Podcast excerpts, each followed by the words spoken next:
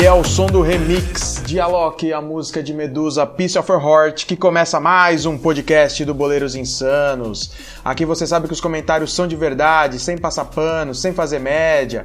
E se você ainda não assinou nosso podcast, aproveita agora e vai lá. Estamos no Anchor, Spotify, Google Podcast e Radio Public. Lembrando também que você pode nos acompanhar e interagir pelo Twitter. Vai ficar sabendo sempre que uma nova edição sair do forno. Então segue a gente no arroba podcastboleiros. Eu sou o Caico, hoje na missão de organizar essa bagunça, então fecha aquela janela anônima, ajeita o volume no foninho e cola com nós. Para você que quer opinião sobre futebol sem enrolação, saber aquilo que todo mundo viu, mas ninguém teve coragem de falar, está no ar o podcast do Boleiros Insanos. E nosso time hoje vem escalado com ele, que não pode ver um muro que quer fazer parkour, nosso senhor da imparcialidade. E aí, Pepe, fim de semana de muitas emoções? Fala, Caico, Dani. Um abraço aí para os nossos ouvintes do podcast. Ah, vamos falar bastante aí, principalmente desse clássico paulista aí, né? Que parece que deixou mais crise lá pelos lados de Parque São Jorge. Vamos, vamos falar sobre isso. Parece que o jogo virou, não é mesmo? Mas nosso time ainda conta com ele, o nosso limão humano. Ele que é o Nostradamus do futebol. E aí, Dani? Muita novidade no verde, muita crise no Corinthians. Como que tá essa semana de futebol? E aí, Caico, fala Pepão, ouvintes do podcast, beleza? Ah, então, né? Os clubes paulistas todos meio enrolados, uma temporada que não foi muito boa para nenhum deles. Enquanto isso, o Mengão nadando de braçada. E não podemos de deixar de falar da nossa querida seleção brasileira. Mais um vexame, né? Ah, tocaremos nesse assunto também para falar do senhor Adenor. Num, ele que nos aguarde. Mas vamos começar aqui falando do São Paulo, né? Que teve um excelente resultado, venceu o clássico, né? O time vinha pressionado ali por mostrar resultados e tá aí. Pegou, recebeu o Corinthians e três pontos na conta. Viu esse jogo aí, Dani? Vi sim, Caico. Jogo chato, né? Pra variar, como tem sido os jogos São Paulo, do Corinthians, do Palmeiras. Mas, como eu previ lá no grupo, né? 1 a 0 São Paulo era ligeiramente favorito. Tem um time melhor, vinha num momento ruim. Parece que essa mudança de técnico fez muito bem ao elenco tricolor. Parece que o Daniel Alves tinha razão. Pena que ele não jogou, né? Mas brincadeiras à parte, o São Paulo fez um jogo razoável. Eu achei que a molecada que atuou pelo ataque ali se movimentou bastante. É um time que trocou mais passes mesmo. Parece que tem algumas pitadas já do, do Diniz aí, né? Na equipe. E conseguiu um bom resultado, né? Um concorrente direto ali. O São Paulo volta forte aí na briga pelo, pelo G4. Tá no G6 agora, mas acho que vai brigar lá em cima, assim, para uma classificação direta à Libertadores. Vai dando tranquilidade ao Fernando Diniz, em contrapartida, vai deixando o Carille cada vez mais contestado. É, já vamos tratar dessa crise no Corinthians, mas o papo agora é São Paulo. E aí, Pepe, o que achou dessa vitória do tricolor querido? Ah, Caeco, primeiro tempo muito fraco tecnicamente, né? O jogo uh, sem grandes emoções, né? Na primeira etapa. Uh, no segundo tempo, parece que São Paulo foi mais objetivo para o jogo ali, né? Já dá para você perceber alguma organização nesse tipo de, time do São Paulo que não, não tinha nenhuma, né? É, enquanto o Cuca dirigia o time, parece um time mais organizado ali em campo, né? Mais compacto. O Fernando Diniz está conseguindo a, dar uma ajustada aí, é, mesmo ainda não tendo todos os jogadores à disposição, né? Porque continua o problema lá das contusões e e das suspensões e convocações que, que acabam complicando muito a sequência desse time do São Paulo. Mas o São Paulo é, teve um pouco mais de, de, de, qualidade e vontade né, no segundo tempo e foi o suficiente para ganhar o jogo. Acho que o São Paulo teve até mais chances de gol ali, poderia até ter feito um placar mais amplo, e o Corinthians realmente não entrou em campo, né? Um time que não ataca, que dificilmente cria oportunidades de gol, é um problema crônico, né? Já há muitos anos desse time do Corinthians. E o São Paulo vai somando seus pontos aí, né? Já igualou o, o Corinthians na pontuação, né? Fica atrás ali na tabela apenas pelos critérios de desempate. E mostra aí que pode chegar aí para uma vaga no G4 aí para conseguir a vaga na Libertadores direto na fase de grupos. É, isso aí. Vou confessar que errei no meu palpite. Eu achei que o Corinthians, pela história, que ia ganhar, mas não foi o que aconteceu. Né? E você falando, Pepe, já me adiantou aqui, né? Nosso próximo assunto do São Paulo que é esse. Pergunta que não quer calar. Ô Dani, a gente já pode falar que dá pra ver o dedo do Diniz nos meninos de São Paulo? Eu acho que alguma coisinha sim. Primeiro de tudo é a vontade. Parece que eles estão correndo mais pelo técnico novo. É aquele velho problema do Cuca, né? De não se dar com os caras, problema de vestiário, um cara que gere mal o grupo. Foi assim por onde passou, e no São Paulo não foi diferente. Parece que o pessoal tá correndo mais ali pelo professor Diniz. O time que tá, toca bem a bola, o Volpe é um goleiro que sai jogando bem com os pés, tem essa característica. E eu achei que, por incrível que pareça, a saída do time deu um pouquinho mais de dinâmica. Ele é, um, ele é um jogador interessante, ele é um cara que abre defesa, ele tem o drible, ele tem um, um contra um, mas eu vejo o Anthony meio ansioso, tomando decisões equivocadas nos últimos jogos, segurando muito a bola. E eu achei que a molecada que participou dessa última partida tocou mais da bola, buscou outras alternativas, que não toda hora partir para cima, não toda hora tentar jogada individual. Eu achei que isso também pode ter sido uh, um pouquinho da orientação do Diniz. Muito cedo ainda para falar, né? O fato é que ele consegue um pouco mais de tranquilidade, já que chegou tão contestado ali pelo, pelos dados da Velações. Ah, com certeza vem tranquilidade com esse resultado, né? Ganhar um clássico sempre é bom. E aí, Pepe, o tic-tac do professor Diniz já tá funcionando? É, eu confesso que não acreditava no sucesso do professor Diniz na frente do São Paulo aí, né? Mas pelo menos os resultados ele tá conseguindo, né? Já em quatro jogos, dois empates e duas vitórias. Isso dá tranquilidade, né? Para ele poder prosseguir aí com o trabalho dele.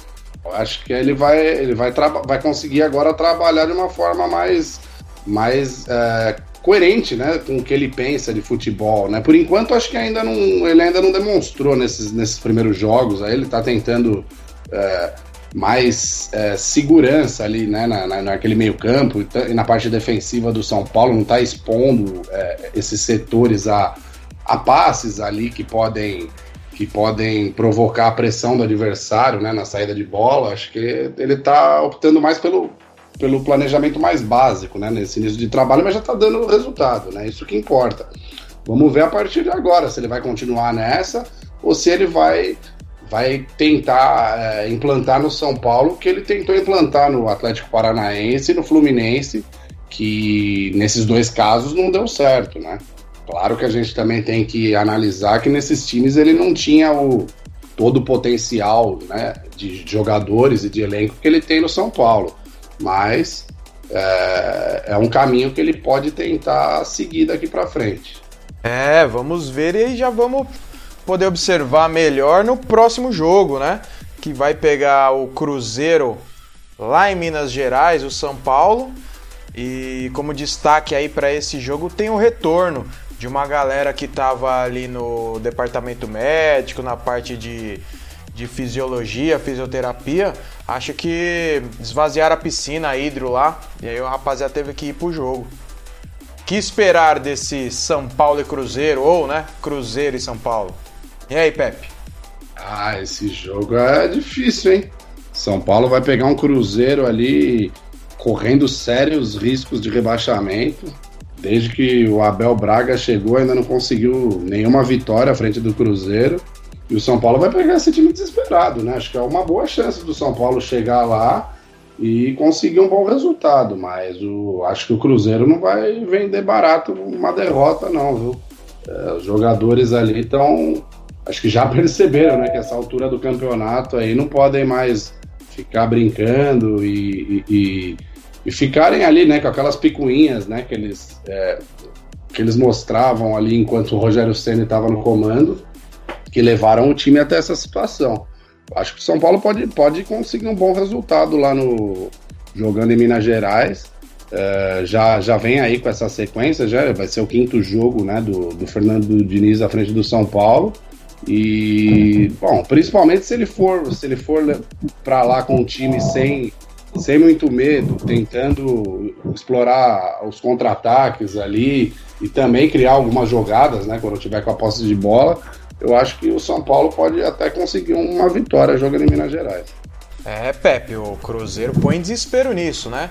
Tô, abri o manual aqui do, dos comentaristas de futebol, a frase número 43 é, fala assim: time grande nessa situação fica difícil, hein?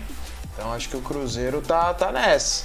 Os últimos cinco jogos, quatro empates, uma derrota, tem 22 pontos, míseros 22 pontos. E o Thiago Neves já falando que tá chorando no vestiário, que não queria ter derrubado o Sene, que não foi ele, que a culpa foi de alguém que ele não conhece, que ele não quer citar. E complicado, eu acho que o São Paulo vai lá e consegue uma vitória. Se tivesse dar um palpite, Pepe, já aproveita. Ah, eu acho que o São Paulo faz 1 a 0 lá, viu? Volta com esses três pontos aí, aproveitando essa má fase do Cruzeiro. Ah, acompanha o senhor, 1 a 0 E você, Dani, concorda? Discorda? Quanto que vai ser esse jogo? Não, eu concordo com vocês. 1 a 0 tricolor. Cruzeiro não conseguiu ganhar da Chape, né, na última rodada. O Chapecoense faz pior campanha do campeonato e não consegue ganhar de ninguém, mas arrancou o empate do Cruzeiro. E o histórico do São Paulo contra o Cruzeiro é bom. É um time que tem um retrospecto interessante, mesmo quando joga em Minas Gerais, né? Tricolor na cabeça. Olha aí, unanimidade nos três pontos do nosso tricolor querido, agora é só torcer, né? Vamos falar da parte ruim do clássico, né? Quem se deu mal, quem se afundou ainda mais nessa crise técnica que se encontra, porque, segundo o professor, crise tática não tem. A parte dele tá fazendo, ele arruma o time ali e é só os meninos jogar. E aí, quão ruim é perder o clássico pro São Paulo, Dani? Ah, não sei se o clássico, né? É, é mais do mesmo esse Corinthians. Um time previsível, um time que não tem força ofensiva nenhuma e que não vem jogando nada há muitos jogos.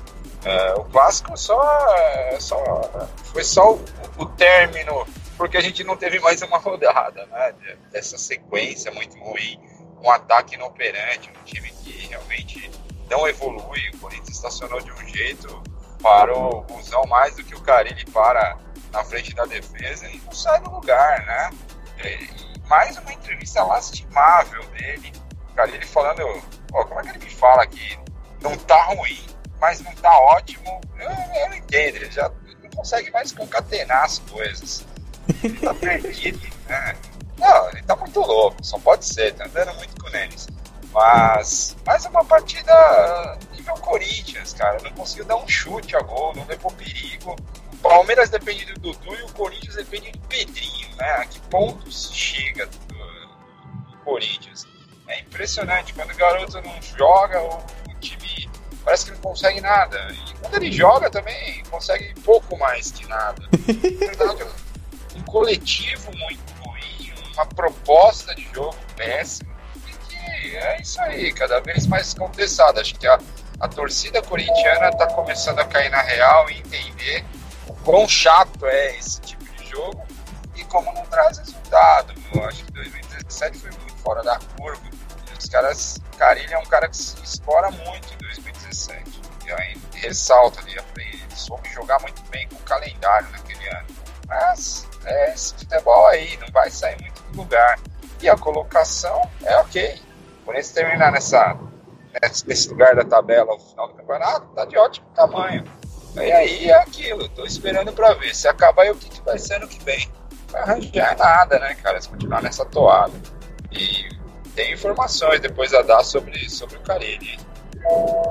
Opa, já vamos ver sobre essas informações aí, mas antes, os comentários do Pepe sobre esse jogo aí. É, é tá certo? Você concorda com o Dani, Pepe? O Carilli tem que ligar o Waze ali para se encontrar? Perdidinho? Ah, tá perdido, viu, Caico? Desde o começo do ano aí, como eu já disse em outros episódios aqui do podcast, ele não conseguiu arrumar o time, né? É, esse elenco de 2017 é, é inferior. Esse elenco desse ano, aliás, é inferior ao de 2017. E ele, no elenco de 2017, muito se falava que ele não tinha peças de reposição, mas o time titular era muito bem encaixado, né? É, o time também deu sorte de perder poucas peças ao longo, ao longo de um campeonato de pontos corridos, né? O que é muito raro e conseguiu levar aquele título. Agora, esse ano ele não conseguiu. É, por mais que ele tenha vencido o campeonato paulista ali, com as calças na mão, principalmente passando pelo Santos na semifinal, tomando aquele sufoco no segundo jogo, uh, mas ele não conseguiu achar um time, né? Ele mesmo admitiu aí em entrevista que o Corinthians no máximo fez umas 10 boas partidas no ano, e isso dificulta muito, né? O time já tem uma, uma maneira de jogar que não é agradável, né? muito defensiva, com, com pouca criação de jogadas, poucas chances de gol.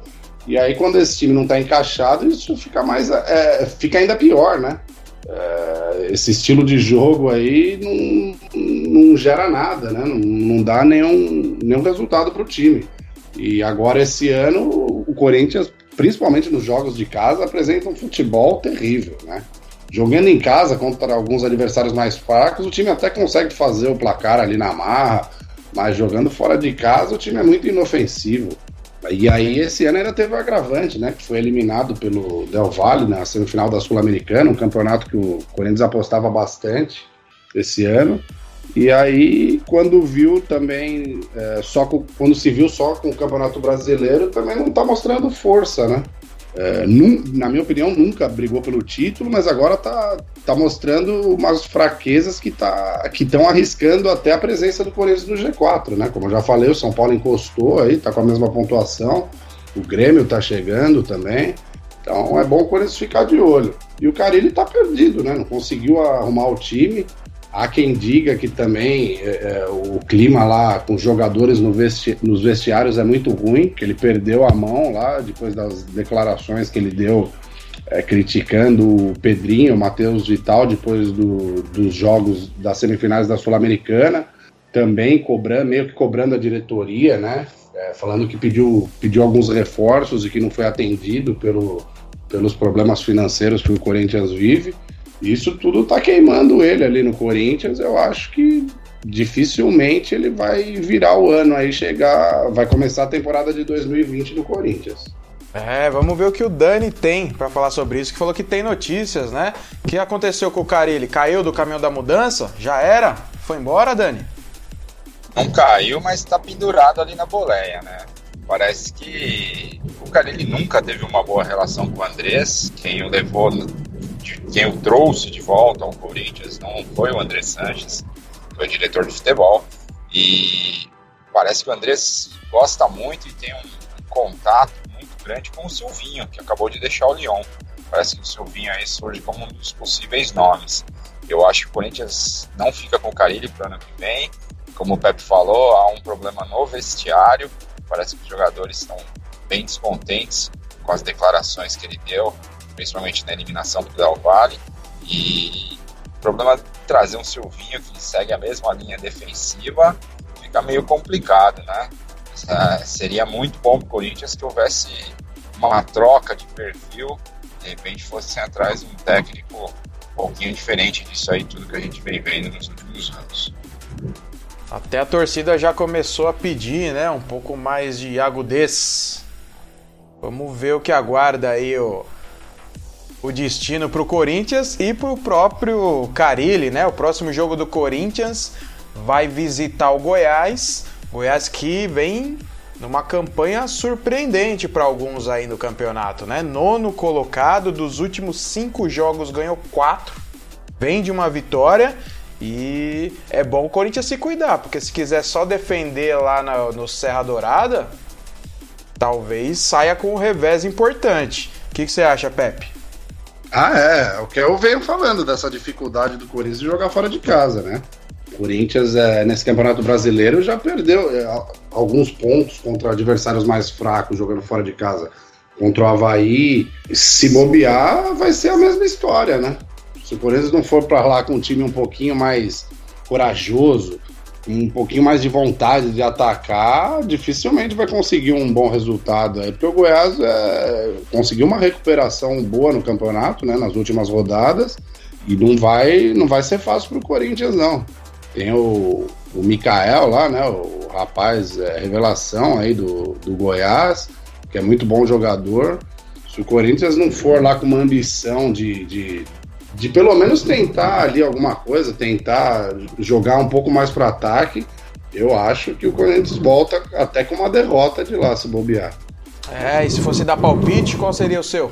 Por essa pressão aí de, de ter acabado de perder um clássico para o São Paulo, acho que o Corinthians ainda vai conseguir um empate lá, mais pela fragilidade do Goiás.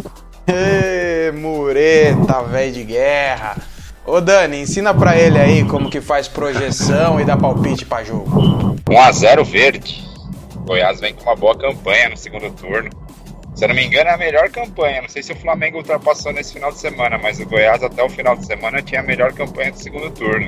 Jogo difícil lá. Posta 1x0 verde. Pô, acompanho também. Acho que o Goiás vai pegar três pontos nesse jogo. Tá vindo bem. E o Corinthians ao contrário, né? Vai ter que dar uma resposta aí da derrota no clássico, mas está desorganizado ali. Vamos ver. 1 a 0 também eu chutaria. E vamos mudar de time, né? Vamos falar aí do, do maior verde desse Brasil, já que o Dani deu a deixa. Falar do time que ganhou do Botafogo, jogou o suficiente ou o mínimo, né, para falar a verdade, para ganhar esse jogo Pegou três pontos que eram importantíssimos, se estabelece ali em segundo colocado depois do mau resultado, né? Ou do resultado esperado do Santos, chega a 50 pontos. Segundo colocado, já tá 8 atrás do Flamengo, que já tá. Já, acho que o pessoal já começou a beber a taça já lá no Rio, viu? Porque tá longe. 8 pontos. E isso aí, o que, que você viu desse jogo, Pepe? Atuação do Palmeiras. Bem mais ou menos, né? É, regular, né? Situação regular, né? Foi. Palmeiras teve sorte que, que pegou o Botafogo, né? Um time também tecnicamente muito fraco. O Fernando Praz praticamente não sujou o uniforme, né? Não fez nenhuma defesa no jogo. O Palmeiras até, até teve mais chances, né? De ampliar o placar ali. Uh, o Diego Cavalieri fez uma grande partida, fez grandes defesas, né? Evitando alguns gols ali do, do Scarpa é, e outras oportunidades ali com o Henrique Dourado também, que reestreou com a camisa do Palmeiras. Eu acho que o Palmeiras fez uma partida regular, né? Necessário ali para garantir os três pontos. Se não fosse a grande atuação do Diego Cavalieri, poderia ter sido até um placar mais elástico. Mas é isso, né? Agora o Palmeiras é, tá aí nesse campeonato aí, eu creio que só para garantir a vaga aí no, no G4 tranquilamente. Eu eu não acredito que vá, vá conseguir chegar no Flamengo.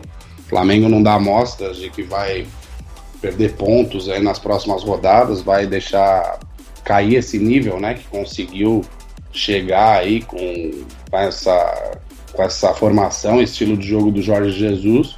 Então acho que o Palmeiras vai nessa toada aí, até o final do ano, aí, ganhando dos, dos adversários mais fracos, tendo dificuldade contra alguns adversários mais qualificados, mas deve se classificar aí no G4 aí, provavelmente até em segundo lugar aí, sem problema nenhum.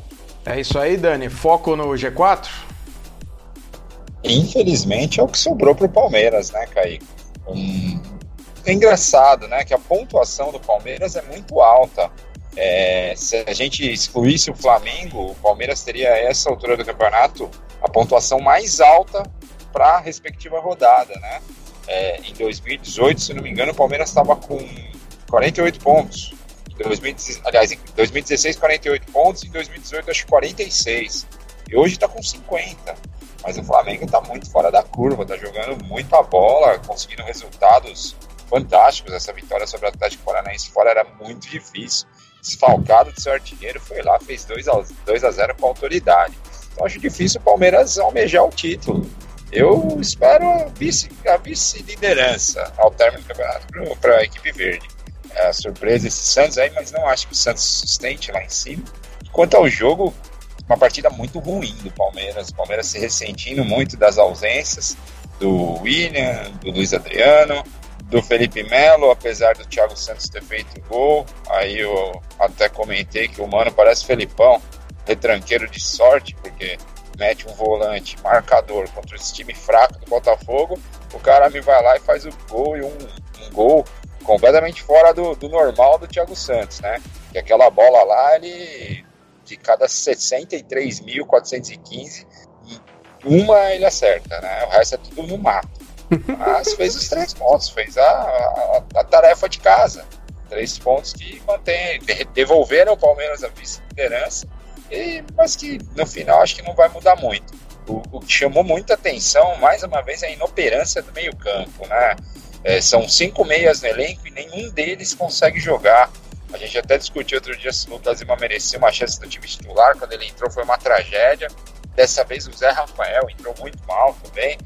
E, não sei, o Mano vai ter muito trabalho.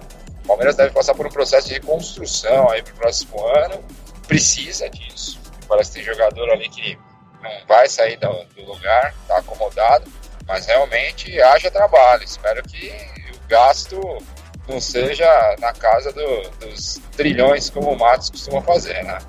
É, esse é um assunto aí que tá em alta, né? Na, nos corredores ali da, da Barra Funda, né? Estão falando que sai uma barca e talvez chegue outra barca. Aí tem que ver quais são as negociações que serão feitas, mas a reformulação é pauta e pauta quente, assim como renovação do gramado do Allianz Parque, né? Parece que talvez ocorra já votações no conselho para ver se aprova a instalação de grama sintética. Palmeiras que volta é, ao Allianz Parque nesse próximo jogo, que vai receber a Chape e aí nada mais esperado que três pontos. Se pudesse pedir alguma coisa, para jogar um pouquinho melhor. O que você acha, Pepe? Ah, com certeza, né? e vai pegar aí o pior time do campeonato. Alguns jogadores, né, retornando, alguns jogadores titulares, o Everton, o Gustavo Gomes, o William, Felipe Melo voltam ao time titular do Palmeiras. Tomara que o time consiga acertar um bom jogo é, frente à sua torcida aí para apagar um pouco, né, dessa decepção que, que que vem acontecendo aí nas últimas rodadas, né? O time se distanciando do Flamengo, pelo menos para dar uma alegria para a torcida. Uh, falando aí sobre essa reformulação aí que você citou, Kaique, eu acho que é, é certo, acho que tem que ser feita uma reformulação grande para o ano que vem, alguns jogadores que não rendem mais aí, que já renderam, né, é, nos anos anteriores, mas não, não vem mostrando mais nada, né, ou muito pouco, né, é o caso do Jean, do Dracena, é, Jailson, algum, alguns jogadores até com, com, salários altos que elevam né, a folha salarial do Palmeiras e dificultam né, que venham outros atletas realmente para resolver o problema do time, né? Ou do elenco em alguns casos. Só que eu acho que aí o Palmeiras tem que acertar a mão, né? Seja o Alexandre Matos ou outro dirigente que assuma o cargo tem que acertar a mão na, nas contratações, né? Porque é inadmissível o Palmeiras gastar o que gastou esse ano com contratações que não renderam nada, né? É, jogadores machucados, é, jogadores com qualidade técnica discutível. Isso aí não pode acontecer pro ano que vem. O Palmeiras tem que dar cartadas mais certas ali para para poder brigar de igual para igual com o Flamengo que subiu o sarrafo esse ano, né? Nesses últimos anos aí que vinha na disputa Palmeiras e Flamengo aí como os dois melhores elencos do Brasil, Palmeiras esteve à frente aí até o ano passado, né? Esse ano o Flamengo, é, pelo menos no time titular, dá um salto muito grande com jogadores decisivos ali, né? É, principalmente do meio para frente, diferentemente do Palmeiras que só tem o Dudu de decisivo, né? E também deram um pitaco aí sobre o que você falou aí da, do gramado sintético do Allianz Parque. Eu, eu concordo com essa, com essa mudança. Eu acho que é uma coisa que vai ser benéfica pro, o time, né? Cogita-se até implantar também em um dos campos da academia de futebol uh, a grama sintética para que o time não sofra não sofra tanto, né? Quando for quando for jogar em casa ou, ou, ou fora de casa, né? Um dos campos vai ser dois campos, na verdade, vão ficar com grama natural e outro com grama sintética para que o time possa treinar ali antes do jogo dentro ou fora de casa. É, eu acho que isso aí vai ser muito bom para o time não, não ficar perdendo muitos jogos, né? Se não me engano, esse ano foi, desde a inauguração do, do Allianz Parque, foi o ano que o Palmeiras mais teve que jogar no Pacaembu. Eu acho que tá tendo grande dificuldade aí na toda vez que tem show. Fora, fora as datas, né? Os jogos que tem que jogar fora, que vem depois dos shows, o gramado fica aquela porcaria, né? Os jogadores reclamam, os técnicos reclamam. Então eu acho que é muito importante que haja essa troca aí pela grama sintética para que o Palmeiras não sofra tanto tendo que sair da sua casa e nem tecnicamente quando joga no, no Allianz Parque. É, só antes do, do Dani falar o que ele acha a respeito, você comentou aí sobre alguns nomes que poderiam sair, mas falou ali do, do pessoal que não atua tanto, né? É, eu não vou me surpreender se uma galerinha do time titular também vazar, hein? Vamos ficar de olho. Estão falando aí da chegada também do Rony, possivelmente. Talvez uma disputa aí com o Ajax para essa contratação. Falaram do Rodriguinho, esse aí já tenho minhas ressalvas, mas nos próximos programas, né, chegando aí ao final do campeonato, nessa, nas últimas rodadas, a gente volta a comentar sobre essas especulações. E aí, Dani, vamos meter o, o Societezão lá e a gente cola para jogar também? É, eu vejo também com bons olhos. Isso aí é interessante. O Atlético Paranaense tem o estádio, né? Com gramado sintético, consegue ótimos resultados em casa. Tem quem reclame, diga que não é futebol de campo. Mas eu vi essa. No último resenha da ESPN, tava o Lúcio Gonzalez dizendo que o, ele chegou, ele estranhou um pouquinho o gramado, mas que no segundo jogo ele estava completamente ambientado e acho que é uma, uma, coisa realmente interessante, como o Pepe disse, o Palmeiras não, não tem cabimento estar tá perdendo tantos jogos. É, às vezes os jogos não são, não são nos dias dos, dos shows, né? Mas não dá tempo para se tirar, recolocar gramado, não dá tempo para que a grama se assente, se recupere, para que a partida seja realizada. O curioso é que há uma contestação muito grande pela permanência sobre a permanência do Alexandre Matos para o ano que vem, mas ele foi para a Holanda negociar essa história do gramado, né? É um sinal que ele tem muito prestígio com a Leila, com o Gagliotti, e... mas o problema é a reformulação do elenco passa por ele. Já vi gente comentando que lá dentro o pessoal tá pedindo muito o nome do, do dirigente que é do Red Bull Brasil, no lugar do Matos. Já ouvi falar também de nome de conselheiro, que seria trágico, né? Seria um retrocesso gigantesco nessa reconstrução que o Palmeiras teve nos últimos 6, 7 anos. Então, 5, 6 anos, aliás. Então, vamos ver, vamos ver quais os rumos que vão ser tomados depois dessa temporada frustrante aí para a torcida e para a diretoria do Palmeiras. É, isso aí, vamos aguardar, mas já para aproveitar seu palpite, Dani, pro jogo contra a Chape em casa. 3 a 0 parece. Ó, oh, já pensou? E você, Pepe? Ah, eu vou ser um pouquinho mais econômico. Acho que 2 a 0 pro Palmeiras. Ah, eu vou acompanhar o nosso Mureta querido aqui. Acho que o Palmeiras leva 3 pontos com 2 a 0 no placar. E é isso ah, só, aí, né? Só um adendo, Caio. Fala, Dani. Só um adendo. É, essa contestação né, sobre o Matos se intensificou nessa última semana com aquela história que ele aluga apartamentos para funcionários do clube, vai à direção e pede aumento do valor do auxílio moradia para esses funcionários. Se isso realmente acontece, aconteceu ou acontece, é uma coisa muito grave, né? Que precisa ser apurada lá dentro do clube.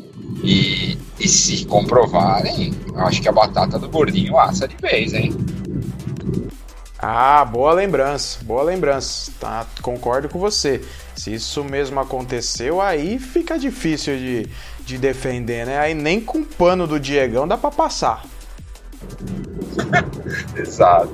Uh, e é isso, né? Falamos dos times de São Paulo. Tem mais alguma coisa para ser destacada? Não sei se vai ter jogo do Juventus esse final de semana. Ah, tá É, parado. Se for na rua Javari, pelo menos dá pra comer um canole lá, né? Tá parado ali, Mas- pô, mas- tá parado. Vamos ir ao Juventus. Exato.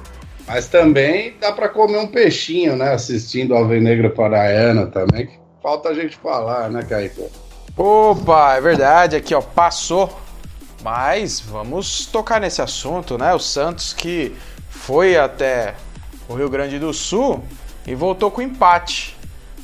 Aí pra você foi bom, né, Pepe? Empate? É, o empate, na verdade, foi bom pro Palmeiras, né? Que conseguiu retomar a vice-liderança. É, eu acho que o Santos escapou de uma derrota lá, né? Internacional vinha mal. Depois teve, durante a semana, a dispensa né, do Odair Helma. E, e sempre quando tem troca de treinador assim, os jogadores parece que ficam mais motivados, né? Principalmente nos primeiros jogos, querendo mostrar serviço ali pro, pro próximo técnico que vai assumir. E o Santos, eh, o Santos escapou de uma derrota, né? As melhores chances do jogo, claramente, foram do Internacional, eh, principalmente no segundo tempo. O Inter deu uma apertada ali, teve um gol anulado, inclusive, pelo VAR, mas o Santos não repetiu a apresentação que teve na rodada passada contra o Palmeiras, não. viu? Eh, o Soteudo fez muita falta, né? E o Santos, que vinha de uma boa sequência, é, tropeçou. Não é, eu não diria que foi um tropeço, né? Porque empatar com o Internacional fora de casa para esse é, time do Santos atual, até acho que foi um bom resultado, mas é, teve essa teve esse resultado negativo que, como eu disse anteriormente, fez com que o Palmeiras voltasse aí para a segunda colocação no campeonato. É, acho que o Santos já tá fazendo muito mais que o esperado e se terminar em terceiro, meu amigo, tem que ter festa na Baixada. É churrascão pra todo mundo lá e estátua pro, pro São Paulo. O que, que você acha, Dani? Esse empate foi bom? Foi ruim ou era isso mesmo que se esperava? Ah, empate foi ótimo pro Santos. Ruim pela circunstância da ultrapassagem do Palmeiras na tabela. Mas vou com você, se terminar em terceiro, quarto, é pra fazer churrascada na vila mesmo. Chama Neymar, os parças, Robinho, coloca o Pelé na, pra tocar, Edinho pra fornecer pó, e aí vai, porque faz muito mais do que se espera né, no campeonato jogo difícil contra o Inter lá no Sul. Um Inter que consegue bons resultados em casa, que tem um desempenho ruim fora. Como o Pepe disse, uma troca de treinador que sempre motiva mais o grupo, a equipe, né? Segundo tempo pressionou, mas uma pressão também, aquela pressão meia boca, sem muita chance clara de gol. O Santos também teve um gol anulado. Esse menino Tailson parece ser bom jogador, mais um que o Santos revela, né? A gente já havia comentado um time muito desfalcado, não dava para esperar muita coisa para esse jogo. O, o, mais impressionante desses desfalques do Santos foi não foi o time jogar tão bem contra o Palmeiras, foi o Palmeiras jogar tão mal né, contra o Santos. Não conseguir fazer frente a um time semi-reserva do Peixão. Já lá no Sul, eu achei que a molecada fez o que tinha que fazer, cara. Conseguiu um resultado bem razoável. Você olhando a tabela friamente, esse jogo era para empate ou até mesmo uma derrota fora de casa. O time acabou, acho que acabou de bom tamanho para o time do, do, São Paulo. É, já aproveita e faça aí sua previsão, né? Enxerga o futuro do, do Santástico, que vai receber o Ceará em casa. Ah, e a volta de uma boa parte dos jogadores. Acho que o Santos tem tudo para vencer. Vou apostar num 2 a 0 Santos. Boa, e você, Pepe, qual o palpite para esse jogo aí contra o Ceará? Ah, sigo a Vedinha, 2x0 Santos. É um jogo aí pro São, Paulo, pro São Paulo e o Santos retomarem o caminho das vitórias. Ah, também acho, hein? O Santos leva três pontos sem grandes dificuldades. Só para não falar que eu tô copiando vocês, eu vou falar 3 a 0 pro Santos. E coitado do Ceará. Boa. E uma atriz, Pepe? Lucélia Santos. Um locutor. Osmar Santos. Ah, louco, você é mó corneta quando você fala do peixe, hein? Você exige o máximo. é isso. É que eu quero. É que eu torço pela felicidade do meu pai, que é Santista, pra ele ficar animado, aí ficar mais tranquilinho. o Santos ganhar e terminar numa boa posição no campeonato. E uma cantora, Vanusa? Não, essa aí deixar pra lá, viu? É, rapaziada. Você é louco. Ô, rapaziada, só pra a gente falar que não tocamos no assunto, né? Não dá pra deixar passar mais um resultado digno de. Parece stand-up, eu acho. Pode ser piada, talvez, que essa seleção brasileira tá fazendo na mão do Tite. Eu não vou comentar sobre o treinador, sobre o seu Adenor, porque eu já cheguei o pau nele aqui e para mim tá fazendo hora extra. Mas vou dar essa oportunidade pros senhores, né? Então fala aí, Dani. O que, que o Tite tá. Acho que ele pode pegar o, o Waze Pool, aquele Waze juntos com o Carilli, que os dois estão perdidinho. É isso, cara. Eu, eu, é, promessa cumprida, eu não vi um minuto do jogo, só vi o resultado final e li alguns comentários. É, uma sequência de amistosos pífia da seleção brasileira, resultados desastrosos, mas não só resultados, né? Desempenho muito ruim. Ele é um técnico que sempre fala muito de desempenho, de merecimento e tal. E mais uma vez o Neymar se machucando né, no começo do jogo. Impressionante isso. Agora não tem cabimento o Brasil empatar esses jogos. Realmente ele está perdido, ele não sabe mais o que fazer. Não coloco só na conta dele, acho que é uma geração ruim de jogadores do Brasil, como a gente já comentou. Não há nenhum protagonista no futebol mundial hoje que seja brasileiro. Neymar é o que mais se aproxima, mas está tá longe de ser um protagonista. Cara extremamente questionado lá na, na, na França, como nós, nós acompanhamos aí no, ao longo desse, desses últimos meses. E não sei o que vai ser da seleção. É, não sei ó, o que estão esperando para mandar esse senhor embora. O que estão esperando para trazer um técnico de fora, um técnico com novos conceitos, que pense no futebol de outra forma. É inadmissível. Esse, esse resultado, esses resultados vão levar ao quê? Qual a chance do Brasil se dar bem na Copa com essas apresentações tenebrosas? Eu, sinceramente, estou bem, bem descrente quanto à seleção e não vejo, vejo é, chance de recuperação até a Copa do Mundo, cara. Acho muito difícil bater de frente com, os grandes, com as grandes seleções da Europa. Pepe, sua chance, vai ficar em cima do muro ou vai concordar com o Dani? Não, não, nessa eu vou ter que concordar. Acho que o Tite já deu o que tinha que dar, né? É claro que a gente fala aí desses amistosos fracos aí que, que o Brasil disputou, né? Contra Senegal e Nigéria, mas é, eu acho que esses jogos até desanimam, né? Os próprios jogadores. Mas é, você não vê nada de novo, né? Você não vê nada de novo no estilo de jogo da seleção. É, o time continua ainda muito dependente do Neymar, né? Que foi a, a notícia triste aí, né? A contusão dele, vai ficar cerca de um mês parado. Mas é isso, né?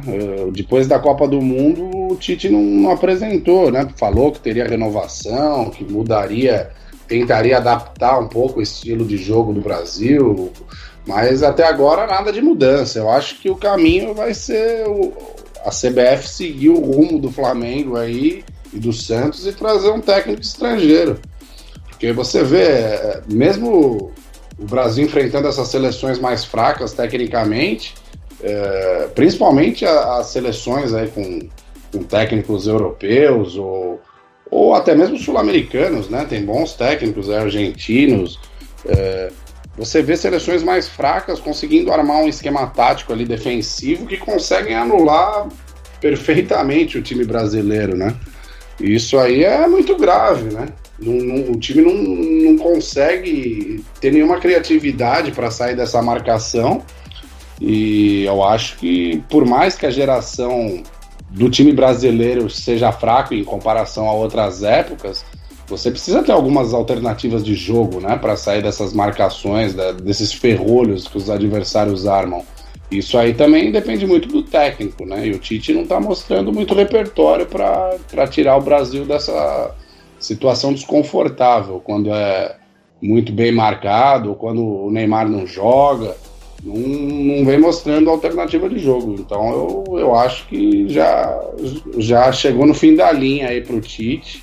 Eu acho que a solução é mesmo trazer um técnico de fora aí para a seleção brasileira.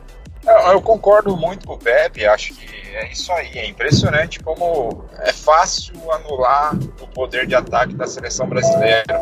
Qualquer time meia boca de oitava divisão do campeonato do, do mundo aí, das seleções do mundo, consegue anular ofensivamente o Brasil. Mas a questão é, vai trazer quem de fora? Não vejo possibilidade nenhuma de técnico de ponta, de clube de ponta, assumir a seleção brasileira ou qualquer outra seleção. Os caras ganham muito nos clubes, a gente já comentou isso. E a gente não vê nenhum desses técnicos que foram multicampeões, que tiveram equipes que jogaram muita bola nos últimos anos, nenhum deles treinando seleções. Tá? Então, não sei, realmente, não sei que rumo vai tomar a seleção brasileira e essa confederação maldita que, que, que é dona do, do, dos direitos, né? É dona do, da equipe. Sinceramente, não sei o que pode ser feito da, da amarelinha daqui para frente. Mas a questão é que os técnicos brasileiros estão tão defasados que eu acho que até você falou em nomes é, consagrados aí do futebol europeu, de times, seleções, eu acho que talvez até poderia a CBF poderia apostar em técnicos aí do, do, do, segundo escalão europeu, né, de times ali intermediários. Eu acho que até esses técnicos mostrariam mais, mais alternativas do que os técnicos brasileiros. Não, concordo, concordo com você. Não tem como tirar os de primeiro escalão. Mas aí se passa muito pelo preconceito que o, que o Brasil, que, a, que quem comanda o Brasil e até de alguns torcedores, pô, vai trazer um técnico que ninguém ouviu falar, gringo ainda, para assumir a seleção brasileira, porque pode ter certeza que vai ter esse questionamento. E é o que você disse, os técnicos brasileiros eles estão muito abaixo do restante do mundo.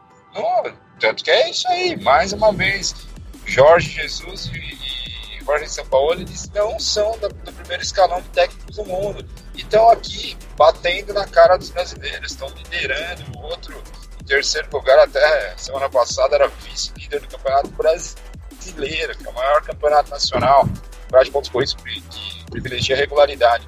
Não é à toa, cara. Não é. Isso é sintomático dos problemas de formação e de conceitos dos nossos técnicos. Algo tem que ser feito urgente. E acho que algo tem que ser feito passando pelos clubes, cara. Os clubes começam a pararem de assumir esses técnicos retranqueiros pra, para que só sentem em cima de resultado, com a bunda na parede. Pô, os clubes poderiam pensar em manter técnicos, ter uma, uma, uma proposta diferente que não só perder jogo. Ah, concordo. E o Inter parece que tá buscando isso, né? Falou que a opção A, B e C é de técnico estrangeiro para mudar ali um pouco essa mentalidade. Tomara, e tomara que isso reflita também na CBF, porque técnico brasileiro para assumir o lugar do Adenor ali, talvez só o Renate e olhe lá também. Ele faz um excelente trabalho no Grêmio faz tempo, mas não sei se tem estofo para uma seleção brasileira. É, e acho que mesmo ele é abaixo desses técnicos de fora. O Inter vai fazer um golaço contratou o Kudê, que parece ser muito bom, bom treinador argentino. Falaram também do, do próprio Thiago Nunes do Inter, né? Não sei se ele assumiria o Internacional e deixaria a estabilidade que ele tem hoje no Atlético.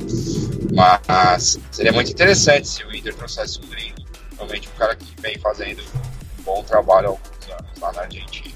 É, eu também não sei se o Renato Gaúcho também seria o nome ideal, né? Ele tem o, é, ele tem esse bom trabalho no Grêmio, né? Agora é, nesse retorno dele, mas é, acho que praticamente isso, né? Ele não, não se você for olhar para trás aí na carreira dele, ele não tem grandes trabalhos. Então fica difícil analisar e a gente não sabe se foi se encaixou ali com o elenco, a estrutura do Grêmio. E, e também é bom analisar que também tem diferença, né? Do, do treinador de clube para a seleção. Às vezes os técnicos não, não, se adaptam, né? A essa diferença. Às vezes você na seleção brasileira você vai ter muita muita opção, né? Teoricamente ali para você pode convocar quem você quiser. Já no Grêmio ali ele tem mais aquela questão de, de animar os jogadores, né? Ele tem ele recuperou vários jogadores ali É, até porque às vezes o clube não pode contratar outro, né? Tem dificuldade, e aí ele tem que fazer esse serviço aí de, de anima, reanimação dos jogadores, né? Na, na seleção, talvez eh, ele não tenha esse mesmo, esse mesmo papel, talvez ele tenha que ficar tentando a convocação de vários jogadores até encontrar o time ideal. Não sei se seria a opção é, mais acertada para substituir o Tite, não. Eu apostaria mesmo no técnico de fora. É, vamos ver isso aí, rapaziada. Quem sabe não tenhamos novidades em breve. Mas pro programa de hoje, acho que é isso, né? Acho que é isso aí, Kaique. Vamos ver. Rodada Brasileirão, Libertadores chegando ao final, logo, logo. Vamos que vamos. Vamos que vamos, rodada no meio da semana. Quem sabe a gente volta com mais um programa ainda essa semana. Se o Palmeiras não ganhar da Chape, eu nem apareço por aqui. Já vou deixar avisado. É, Valeu, não vai rapaziada. ser só você, não, viu? O Luca deve aparecer. O Luca deve pintar por aqui, se o Palmeiras perder da Chape. Ele Ah, com a listinha de dispensa, né? É isso aí. Isso aí, rapaziada, então. Valeu, hein? Um abraço. Um abraço. Valeu, velho. É isso aí, estamos chegando ao fim dessa edição, mas tem mais boleiros insanos ainda essa semana, com muita informação, resenha e daquele jeito que você já conhece, sem enrolação. Então segue a gente no Twitter, no podcastboleiros, e para ser avisado sempre que um novo programa sair do forno, assina lá nosso podcast. Estamos no Anchor, Spotify, Google Podcast e Radio Public. Valeu!